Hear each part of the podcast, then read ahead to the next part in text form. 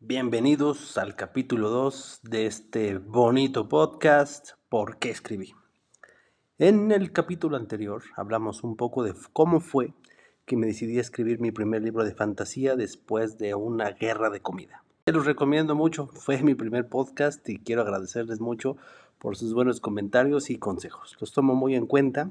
Espero en este segundo episodio noten los cambios y las mejoras que me han sugerido. La verdad las valoro mucho. Así que mientras suena la guitarra, piensen en ese proyecto que tienen olvidado ustedes desde hace años y el que en este podcast vamos a tratar de ayudar. Bienvenidos.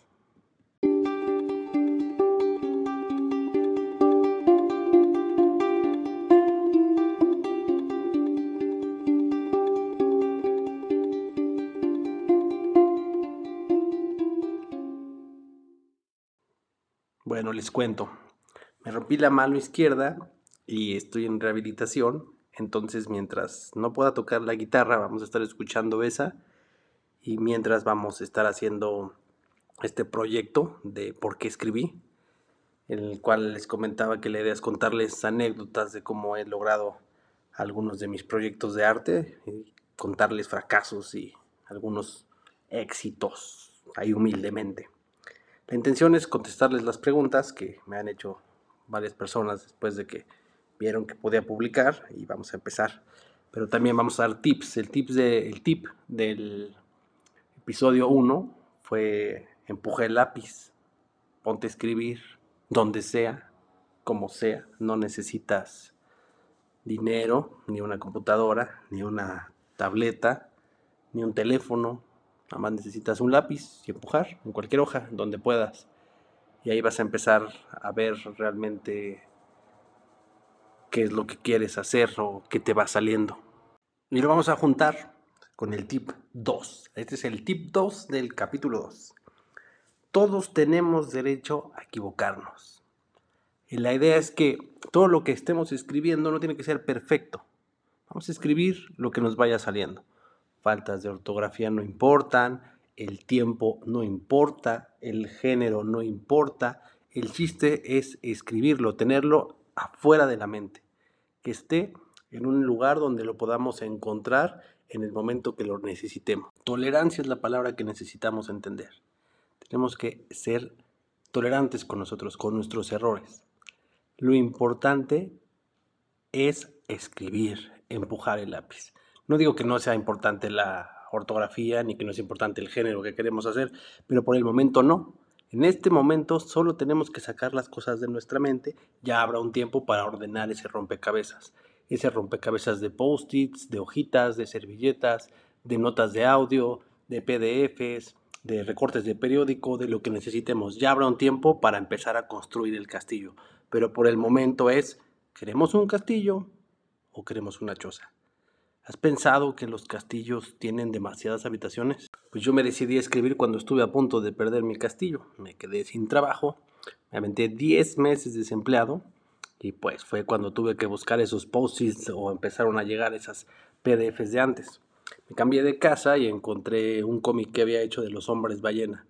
Yo creo que en esa época que yo pues más o menos imagino que tenía como unos 12, 13 años, estaba yo creo que enamorado del ADN y de la genética y desarrollé unos personajes fantásticos, los cuales eran como el soldado ejemplar.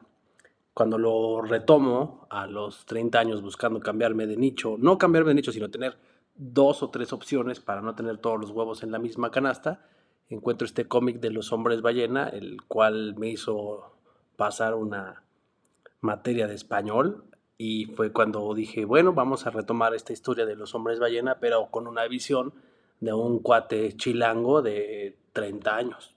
Pero como el primer tip de empuja el lápiz, no nada más tenía los hombres ballena, también tenía otro cómic de Alcalino, que era un personaje que tenía una batería, el cual se tenía que estar cargando para tener sus poderes.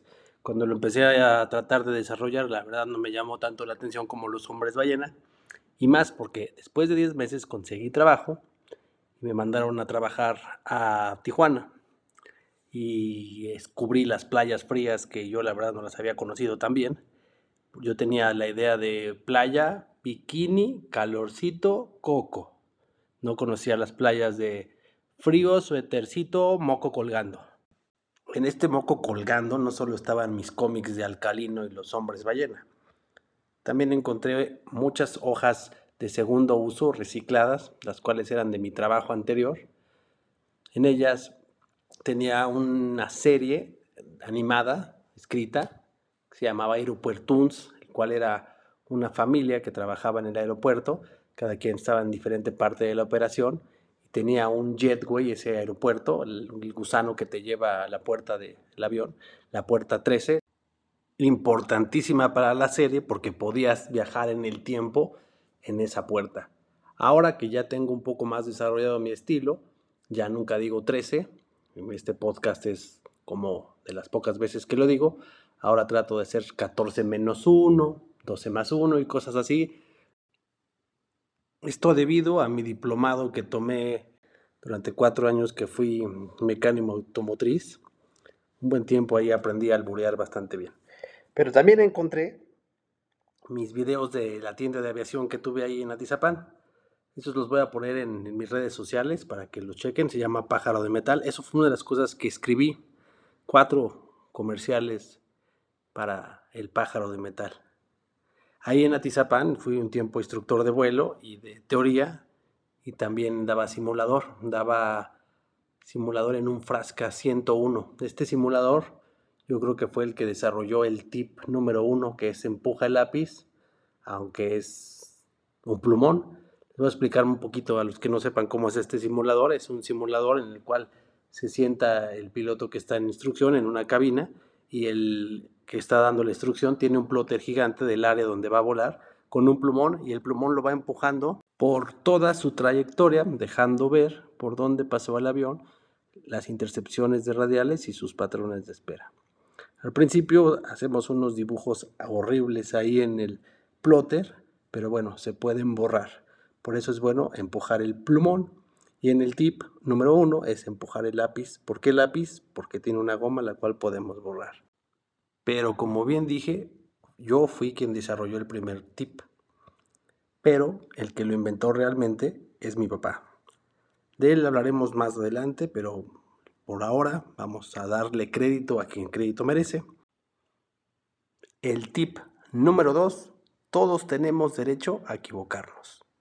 Y para el tip número 3, pues van a tener que escuchar el episodio número 3 de este bonito proyecto que estamos haciendo mientras nos arreglamos la muñeca izquierda y el radio izquierdo. Pues muchas gracias por escucharme y les mando un saludo. No se olviden de mandarme sus preguntas a las redes sociales, Instagram, Facebook, Twitter no, porque por el momento no estamos usando Twitter, pero salgo como Brauzapa. Muchas gracias. Bye bye.